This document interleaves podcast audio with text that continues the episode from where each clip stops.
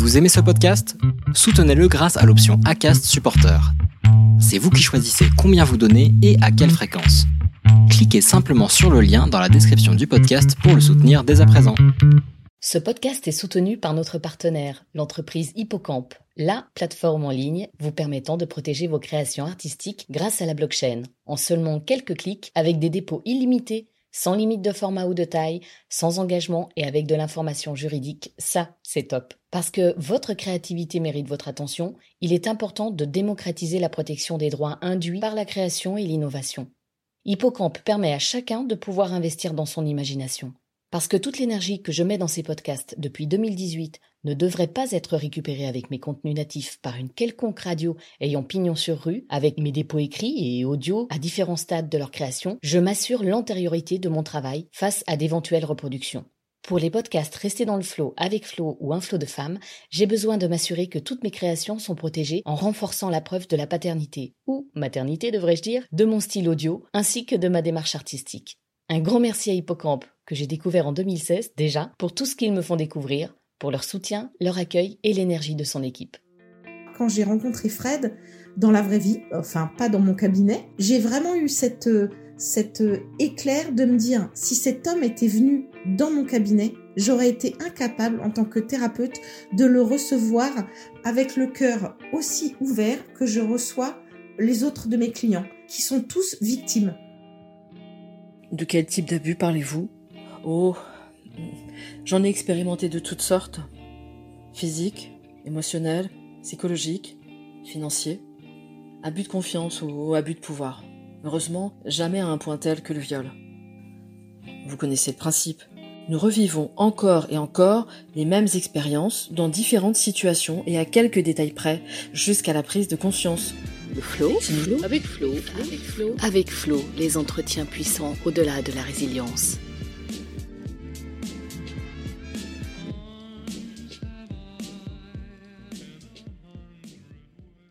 Bonjour Marie-Laure.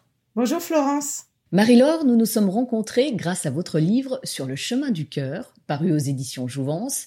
Kanya Tsai, la fondatrice de l'association reconnue d'utilité publique, Les Résilientes, m'a gentiment envoyé, me disant Il faut absolument que tu rencontres Marie-Laure, elle est incroyable. Et c'est vrai qu'en lisant votre ouvrage, je me suis dit Tiens, Quelqu'un qui aborde le sujet sous l'angle transgénérationnel d'une part, mais aussi avec un point de vue où le criminel, ici un, un, homme ayant commis un viol par le passé, est au centre du sujet. Il est sujet aussi bien que la victime, ou je peux le dire, euh, votre propre personnage l'est. D'ailleurs, nous parlerons ensemble du statut de victime pour les deux parties. Mais avant que nous ne commencions notre entretien, pouvez-vous vous présenter en quelques mots, car vous dites être autrice, mais aussi énergéticienne? Alors, euh, Qu'est-ce donc que cette chose-là? Parce que vous en parlez dans votre livre Alignement, centrage, ancrage, enracinement, toujours aux éditions Jouvence, mais euh, celui-ci, je ne l'ai pas lu. Eh bien, oui, je suis énergéticienne en plus d'être autrice. Ça veut dire que j'accompagne euh, euh, mes clients à déployer leur potentiel énergétique pour vivre pleinement et accompagner encore plus le monde. Alors en fait, ça veut dire quoi? Ça veut dire que j'aide les énergies à recirculer dans le corps de la personne nous sommes beaucoup plus qu'un corps physique, nous sommes un champ d'énergie avec différentes dimensions énergétiques. On a la dimension de l'aura, la dimension du hara, la dimension de l'essence divine. Et en fait, il est important de les connaître pour pouvoir harmoniser et puis euh, évoluer euh, dans le sens qui nous plaît vraiment. Donc euh, l'alignement, le centrage, l'ancrage et l'enracinement, ça ce sont des outils que j'utilise au service de l'intention d'évolution de la personne que j'accompagne. Et ça, ce sont des choses, des outils que vous avez utilisés d'abord sur vous-même? Oui, bien sûr. Euh, ce sont des outils que j'ai appris. Avant, j'avais euh, un métier un peu plus classique. J'étais euh, responsable marketing dans des sociétés à l'étranger. Et puis, une rencontre m'a fait évoluer. je suis allée voir quelqu'un qui exerçait le métier d'énergéticien pour soigner un problème personnel que je traînais depuis 20 ans. Et en six mois, j'étais débarrassée de ce problème. Et là, mon côté rationnel a voulu comprendre comment ça marche, pourquoi ça marche, etc. J'ai commencé à étudier l'énergétique et puis finalement j'ai repris euh, des études. J'ai refait quatre ans d'études aux États-Unis dans une école de médecine énergétique pour euh, bah, apprendre à maîtriser ces concepts-là. Du coup, ma vie a changé une première fois et je suis devenue énergéticienne. Vous vivez de ce métier d'énergéticienne? Oui, je suis installée à mon compte. Je suis thérapeute, donc pendant plusieurs années j'ai eu un cabinet où j'accompagnais des gens qui allaient pas bien. Et puis j'ai dématérialisé mon cabinet et j'ai commencé à accompagner des thérapeutes qui voulaient se développer. Ces dernières années, mes clients, ce sont principalement des chefs d'entreprise, des thérapeutes et des coachs qui veulent donner à leur, euh, leur accompagnement, leur cabinet, une nouvelle dimension en fait. Je leur apprends à vraiment euh, déployer leur énergie pour pouvoir impacter encore plus de monde. C'est un peu un mix, vous apportez un peu une dimension marketing à euh, des indépendants, tout en liant ça peut-être à une sorte de le fait de pouvoir aussi parler de de leur propre clientèle ou de leur métier, de ce qui peut dysfonctionner ou être difficile à gérer pour eux. C'est un peu comme quand on fait des une fois par mois, euh, ça y est, j'ai perdu le mot, quand on se rencontre entre professionnels et qu'on débriefe justement. De la supervision. De la supervision, oui, voilà, c'est ça. Oui, je fais un mix entre euh, Enfin, en général, j'accompagne des gens qui n'ont pas encore un cabinet euh, florissant ou pas encore, qui ne vivent pas encore de leur activité pour qu'ils puissent en vivre. Donc, effectivement, je fais un mix entre le marketing et les soins énergétiques, puisque je suis thérapeute aussi. Donc, euh, je donne euh, plusieurs dimensions à cet accompagnement. Et pourquoi vous avez dit, si j'ai bien écouté, vous avez dit, c'est la première fois où j'ai vraiment changé par rapport à une, par cette rencontre donc vous avez changé de vie, vous avez basculé du marketing à la thérapie euh, grâce à cette rencontre, mais qui tournait autour d'un problème qui avait une vingtaine d'années. C'est ce qu'on voit quand même dans le livre euh, sur le chemin du cœur. Oui, tout à fait. c'est ce que j'aborde dans le livre Le chemin du cœur et c'est euh, effectivement la, première fois où vraiment euh, moi j'avais un parcours euh, tracé. En, voilà, j'étais responsable marketing dans des sociétés à l'étranger et finalement cette découverte m'a fait complètement réinventer mon activité, ma façon de penser, ma, ma façon de vivre en fait, ma façon de gagner ma vie. Et puis c'est aussi ce qui est en train de se passer en ce moment. J'ai de nouveau un changement. Oui, c'est ça, on, y reviendra plus tard, mais, euh, mais cette euh, rencontre avec euh, Fred, qui est l'un des personnages du livre, vous fait basculer à nouveau dans un nouvel avenir professionnel. Oui, c'est ça. En tout cas, j'y travaille. Enfin, ça se fait comme ça. La preuve, ce podcast en fait partie fait partie de ce nouvel avenir professionnel. En tout cas, je l'espère. Alors moi, je suis pas une, très grande lectrice d'ouvrages de développement personnel. Hein. Je dirais plus que je vis plus que je ne que je ne lis. Vous parliez d'énergie, d'ancrage, dans, un parcours de résilience. Justement, ce sont des, choses qu'on travaille. Alors moi, que j'ai peut-être travaillé aussi sans sans m'en rendre compte. Si, si j'en reviens au chemin sur le chemin du cœur, du coup, comment Fred à chambouler votre vision du travail, votre vision de thérapeute. Alors, vous voulez peut-être faire une petite, le petit, le pitch de l'ouvrage quand même pour que les, les auditeurs et les auditrices comprennent mieux avant que j'aille plus loin. Ah, si vous voulez, oui. Eh bien, euh, l'ouvrage, c'est l'histoire de Claire, qui est thérapeute, hein, donc euh, c'est facile de me reconnaître un peu là-dedans, qui découvre à ses 40 ans euh, un secret de famille. elle découvre ça un peu par hasard et déjà, ça lui permet de comprendre euh, son chemin de vie, ce qu'elle a traversé et pourquoi elle a traversé ça. Elle fait le lien entre le transgénérationnel et sa vie actuelle. Et puis, elle décide d'essayer d'oublier euh, cette histoire. Et en fait, elle rencontre quelques mois après un homme qui vient euh, incarner le travail thérapeutique qu'elle a besoin de faire pour se libérer, euh, on va dire, de l'abus sous toutes ses formes. Donc euh, des relations abusives avec les hommes. Cette rencontre entre Claire et Fred, c'est vraiment le chemin de deux guérisons. C'est deux chemins du cœur pour apprendre à s'aimer, pour apprendre à se respecter. Ça permet d'avoir une vision un peu euh, globale de l'abus dans toutes ses dimensions. Parce qu'en fait, euh, ce qui se passe, c'est que avant de commettre un viol, Fred a lui-même été la victime d'un bourreau. La, victime d'actes pédosexuels. Hein. Pour être clair, il a été violé par son éducateur durant deux ans, de 8 ans à 10 ans. Et du coup, je me, je me pose la question, hein, est-ce que euh, c'est aussi pour dépasser sa propre histoire de victime que Fred réalise euh, l'ascension de l'Everest? D'ailleurs, vous narrez fort bien. J'ai limite envie de m'y rendre moi-même. Hein. C'est pas simple, mais ça fait quand même très envie. Vraiment, vraiment. Il y a vraiment deux histoires en parallèle, hein, la vôtre et la sienne avec, euh, avec cette ascension. Et donc, est-ce que c'est pour dépasser son histoire de victime et, et pas seulement son histoire de bourreau qu'il a voulu gravir l'Everest? D'ailleurs, j'irai plus loin. Est-ce que votre rencontre vous a réconcilié avec votre passé et, justement ce dont vous parliez tout à l'heure avec l'histoire de votre propre grand-mère ainsi que celle de votre mère. Oui, tout à fait. En fait, euh, c'était vraiment ça le, nœud. Hein. C'est que quand j'ai rencontré Fred, il s'est présenté à moi en tant que violeur. Je venais de le rencontrer dans un cadre où euh, ça me paraissait un homme fantastique, idéal, euh, super beau, très avenant, charmant, tout ça. Et lors de notre première soirée, il m'a annoncé avoir fait de la prison pour viol. Et donc, je me suis évidemment, en tant que femme, j'ai été tétanisée Surtout que ça impactait directement ce que je venais d'apprendre, c'est-à-dire que euh, ma famille était née d'un viol puisque mon grand-père avait euh, euh, violé ma grand-mère et qu'ensuite elle l'avait épousé. Et j'avais dit mais comment peux-tu aimer un homme ayant fait une chose pareille? Ça me paraissait impossible. Et en fait, que je rencontre Fred, qui me plaise terriblement et qui m'annonce qu'il est violeur, je me suis dit la vie m'envoie quelqu'un pour apprendre à aimer un homme ayant fait une chose pareille. Et donc c'est le chemin de ma bataille intérieure hein, sur euh, est-ce que c'est vraiment possible d'aimer quelqu'un qui a fait ça?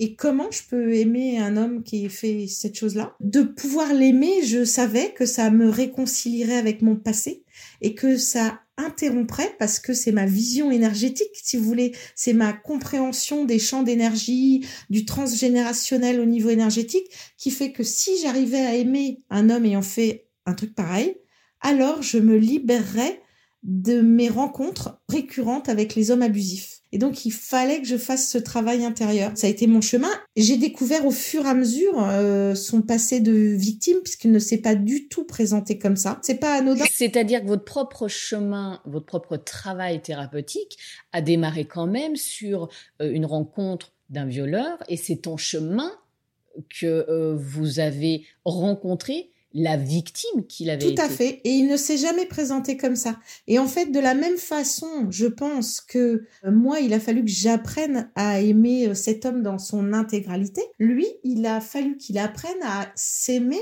en ayant fait ce qu'il détestait le plus, ce qu'il avait fait le souffrir le plus, puisqu'il avait lui-même été victime. Donc il, il détestait les hommes en en étant un. Vous voyez ce que je veux dire? Et donc c'était comment je peux arriver à m'aimer? Et je pense euh, vraiment, euh, j'en parle dans le livre, que son départ pour l'Everest était aussi euh, un défi personnel pour évacuer toute cette rage, pour se confronter à la plus extrême exigence de la, nature, voilà, à la mort. S'il revenait pas, c'était pas grave. Pour lui en tout cas.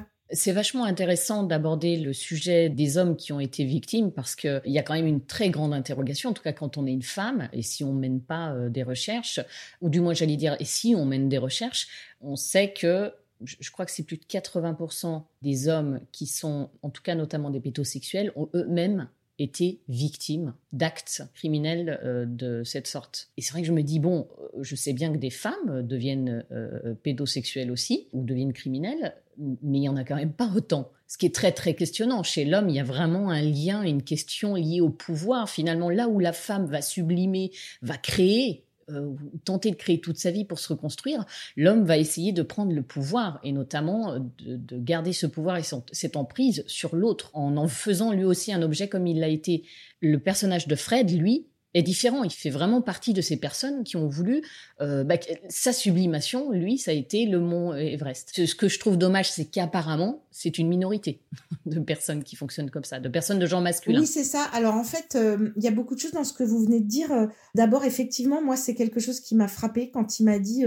moi, il m'a dit 100% des, des hommes en prison pour ce chef d'accusation, viol, ont tous été victimes. Et ça complètement déjà bouleversé ma vision des choses, euh, ça a bouleversé ma vision. Fred, il est devenu abuseur en voulant fuir le fait d'avoir été victime. Et ce qui est très important pour moi de dire, c'est que dans ce livre, je ne lui cherche pas d'excuses. C'est pas du tout euh, mon intention dans l'écriture de ce livre, ce n'est pas d'excuser le violeur. D'abord, ça a été moi ma découverte de ce que c'était en fait la vie en prison, de, de ce que c'était aimer un homme qui ait commis un crime, parce que la femme qui l'a agressé était mineure aussi. C'était traduire mon chemin en tant que thérapeute, puisque moi, quand j'ai rencontré Fred dans la vraie vie, enfin pas dans mon cabinet, je me suis dit, j'ai vraiment eu cet euh, éclair de me dire, si cet homme était venu dans mon cabinet, j'aurais été incapable en tant que thérapeute de le recevoir avec le cœur aussi ouvert que je reçois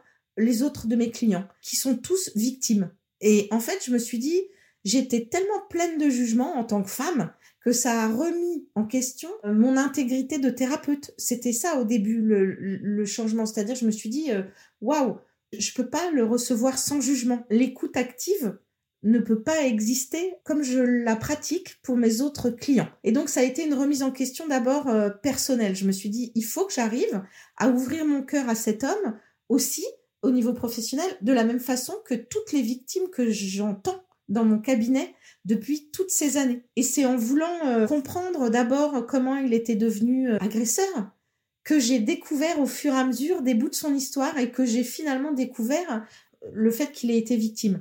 Et c'est d'ailleurs tellement euh, énorme pour moi ça parce que il aurait pu jouer de ça. L'intérêt de, de Fred, enfin son personnage ou l'homme qu'il est, c'est que au tribunal, il aurait pu utiliser son statut de victime pour euh, essayer de gagner euh, des années de liberté. Ce qu'il n'a pas fait. Il ne s'est pas défendu parce que pour lui, son crime était indéfendable puisqu'il avait été lui-même victime. Vous comprenez? De quel type d'abus parlez-vous? Oh, j'en ai expérimenté de toutes sortes. Physique, émotionnel, psychologique, financier. Abus de confiance ou abus de pouvoir. Heureusement, jamais à un point tel que le viol. Vous connaissez le principe. Nous revivons encore et encore les mêmes expériences dans différentes situations et à quelques détails près jusqu'à la prise de conscience. Si nous changeons nos schémas, nous évoluons. Parmi les cinq blessures, le rejet, l'abandon, l'intrusion, la trahison et, le jugement qui façonnent le système de défense énergétique, quelle est celle que vous associez à l'abus? La blessure d'intrusion et d'humiliation, évidemment, suivie de celle d'abandon et de trahison. Depuis la révélation de ma grand-mère, ma structure énergétique m'est clairement apparue sous un jour nouveau. C'est normal, ce sont les blessures d'enfance qui façonnent le système énergétique, mais pas uniquement. Vous l'ignorez peut-être, mais la science vient de démontrer ce que les thérapeutes et guérisseurs du monde entier savent depuis des lustres. Les drames vécus par les ascendants influencent les comportements et même les séquences ADN de tous leurs descendants ce que je retrouve dans vos propos aussi me fait penser à la justice réparatrice. Oui. C'est vraiment comme si dans votre vie personnelle, finalement, vous aviez eu droit à une justice réparatrice et que une victime, vous, en tout cas une victime transgénérationnelle et, victime d'autrui, d'autres personnes hein, que Fred, a pu parler, voir, il n'y a que vous qui pourriez le dire, euh, pardonner ou au moins comprendre un criminel qui lui-même peut aussi demander pardon à une victime, même si c'est pas la sienne. Tout à fait. Et ça, ça a été euh, réparateur. Vous parliez de transgénérationnel euh, euh, tout à l'heure. Ça a été réparateur pour moi, mais aussi pour ma grand-mère et pour ma mère. Ça a été un, comme un, ouais, c'est ça. L'arrêt d'un cercle vicieux. Oui, tout à fait. Elle connaissait déjà Fred sans connaître son histoire parce que j'ai mis du temps, moi, à accepter, à dire tout ça. Et quand elles ont découvert son histoire, elles l'aimaient encore plus. C'est intéressant parce que moi, j'avais peur qu'à la lecture du manuscrit, elles le rejettent. Et en fait, pas du tout. Parce qu'elles ont découvert le garçon oui. qu'il y a en lui. C'est ça. En fait, c'est ça tout le problème, aussi bien chez les victimes femmes que chez les victimes hommes, c'est de pouvoir se, se reconnecter à l'enfant qu'on a été, et donc à, à, cette victime qui a été sur laquelle on se construit, mais malheureusement, quand je dis construire, la plupart des gens se c'est une construction de survie, c'est pas une construction de vie. Jusqu'à ce que vraiment la résilience euh, fasse son chemin, si tant est qu'on a mis en place un travail thérapeutique. Oui, c'est ça, parce que là, on a parlé des agressions sexuelles et des viols, mais dans le livre, on parle de tout un tas d'autres abus. Et c'est comment effectivement je peux pardonner à mon abuseur quel qu'il soit. Alors c'est un abus de confiance, c'est un vol, c'est euh, des violences intrafamiliales. Il y a tout un panel en fait d'abus. Euh, c'est très rare d'arriver euh, à pardonner à son agresseur et ce livre pour moi il amène de la compassion. Enfin en tout cas je l'espère et, et c'est c'est ce que me disent les lectrices qui ont été victimes, en tout cas les résilientes. Il amène une autre vision de la résilience. C'est un petit pas sur le chemin de la résilience. Rien que pour ça, je trouve que c'est une manière euh, qu'on n'a pas encore vue d'aborder le thème des violences sexuelles en, en, amenant euh, une clé, quoi, une clé de réparation. Oui, oui, d'autant qu'en plus, il y a des répercussions sur tous les pans de vie. Oui. Parce que là, on, on parle au niveau énergétique aussi, on parle de l'individu et de, euh, de sa vie personnelle. Mais tout ça, ça a un impact aussi sur la vie professionnelle. De la même manière que cette rencontre a eu un, impact sur votre propre vie professionnelle. Ah bah tout à fait. Si ce n'est que vous, vous étiez plutôt euh, indépendante. Enfin non, au départ, vous étiez quand même, vous travailliez dans, un groupe de marketing euh, aux États-Unis. Hein. Oui, c'est ça. C'est ça. Donc du coup, tant que vous n'aviez pas consulté cet énergéticien, votre vie avait forcément des impacts sur vos relations avec vos différents collaborateurs et vos différentes collaboratrices ou vos managers ah oui, c'est ça. Donc en fait, quand je quand je travaillais encore euh, en tant que salarié dans une entreprise, je n'avais pas du tout conscience, si vous voulez, de de l'impact. Euh, d'abord, je ne connaissais pas ce secret de famille, donc je suis allée voir euh, un énergéticien pour régler autre chose, un rapport difficile effectivement par rapport à l'abus intrafamilial, on va dire ça comme ça mais j'avais pas conscience en fait de l'implication bien plus antérieure de, de, l'origine en fait euh, de ce type de relation. Et puis ensuite, je suis devenue thérapeute et là, la rencontre avec Fred non seulement m'a fait remettre en question donc ma façon d'être thérapeute, donc j'ai repris des cours, je me suis fait accompagner de nombreuses, de nombreux mois pour réussir à aimer cet homme tel qu'il est et même encore aujourd'hui, ça fait évoluer mon activité professionnelle puisque comme vous le savez, j'ai écrit dix livres, je suis autrice de dix livres de développement personnel et de livres d'énergétique qui étaient jusqu'à présent euh, mes techniques de soins, mes techniques d'accompagnement. Cette histoire, j'ai voulu la transmettre dans un roman. J'ai voulu la transmettre sous la forme d'un roman parce que je me suis dit que ça serait accessible à tous. Par exemple, j'allais pas faire un livre sur euh, comment sortir des situations récurrentes au niveau énergétique. J'avais plus envie d'écrire ça. J'avais envie d'embarquer le lecteur dans l'histoire et de faire que euh, ce livre soit comme un soin énergétique, si vous voulez, comme si la personne était euh, sur ma table de soins. Et quelque part, ça fait un peu ça parce que quand on commence le livre, on pense comme tout le monde, me semble-t-il. Hein, euh, il est impossible d'aimer un homme pareil. Et puis ensuite, durant tout le livre, je bouscule, euh, l'histoire remue, on remet en cause ses, certitudes, etc. Et à la fin du livre, j'ai des gens qui me disent, je sais plus quoi penser. Et moi, je me dis, c'est que j'ai réussi. Et en fait, ce livre est en train de changer ma vie, cette rencontre est d'autant plus en train de changer ma vie que quand je reçois maintenant des feedback de lecture, des retours de lecture de personnes pour le roman, je pleure.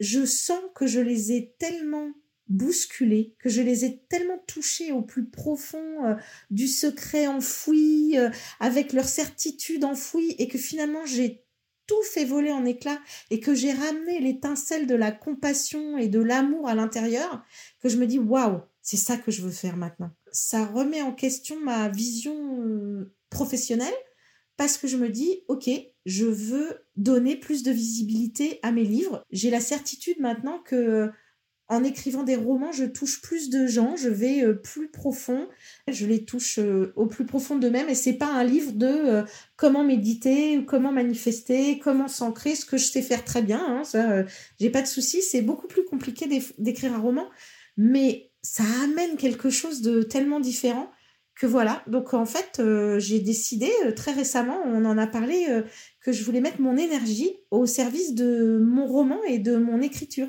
J'avais envie d'écrire plus de romans qui seront dans la même veine. Donc c'est quand même des romans, j'ai envie de dire thérapeutiques presque, où j'amène les gens à une autre vision du monde et à changer voilà, changer pour le mieux, retrouver. Euh, voilà, euh, ce livre, il s'appelle Sur le chemin du cœur parce que j'ai une des toutes premières lectrices qui m'a dit, mais ton livre, en fait, il ramène sur le chemin du cœur.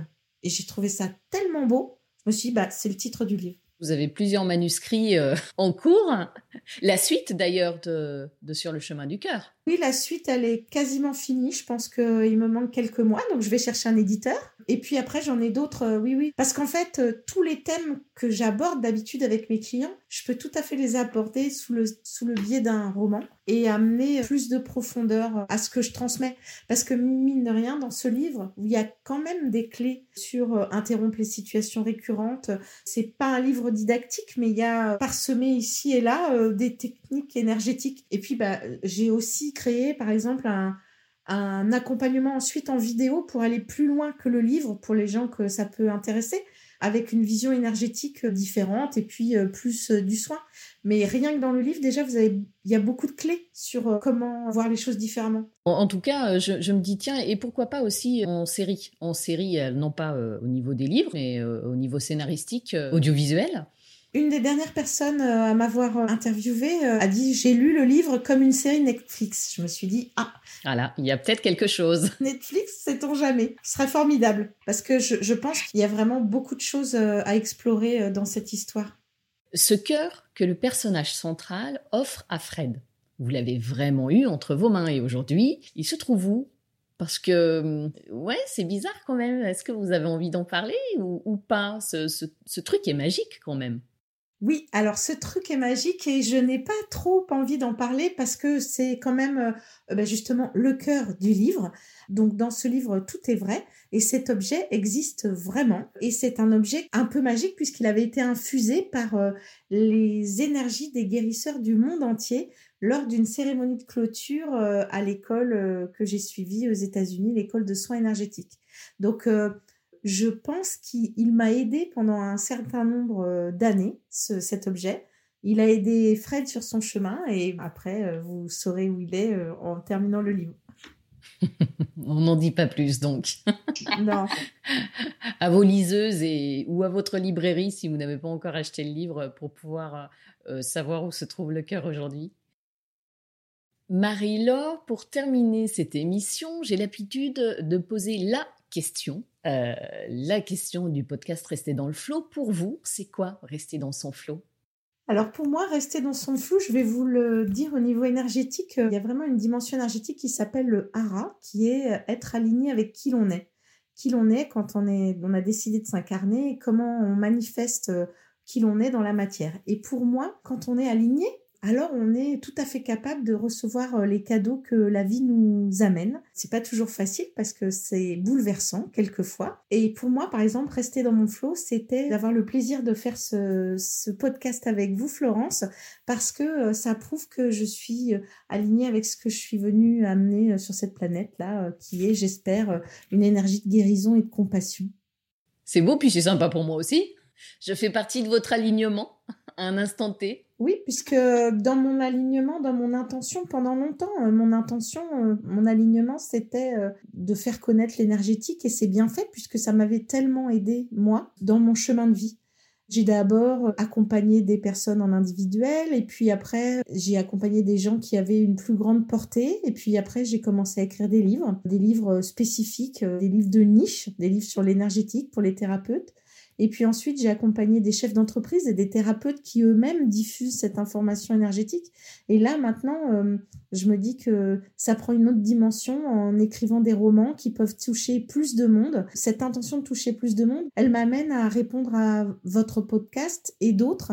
Et du coup, je trouve ça, euh, voilà, euh, je suis dans le flot. Je suis, j'ai vraiment l'impression depuis ce roman d'être au service de ce livre mais j'ai depuis très longtemps l'impression d'être au service euh, de cette énergie euh, guérisseuse en fait qui m'amène à accompagner des gens de plus en plus importants euh, qui ont de plus en plus de visibilité, des chefs d'entreprise avec de nombreux employés. Donc c'est comme si au fur et à mesure ça se diffuse. Et là, bah, la diffusion, elle se fait par un livre parce que c'est un média qui me parle. Ça me permet d'avoir, de parler d'énergétique à l'antenne, de rester dans le flot. C'est pas magique ça? C'est pas moi qui vous contredirai. Merci Marie-Laure. Merci beaucoup Florence. Avec Flo, le podcast d'entretien intime, gai et combattant pour toutes celles et ceux qui veulent dépasser les obstacles de vie, découvrir le flow de la vie. Si vous aimez rester dans le flow, n'hésitez pas à le soutenir en laissant un avis 5 étoiles sur Apple Podcast ou sur la plateforme que vous aimez utiliser. Ainsi, vous participerez à faire découvrir à d'autres des histoires inspirantes, des parcours de vie de résilientes et contribuerez à redonner de l'espoir.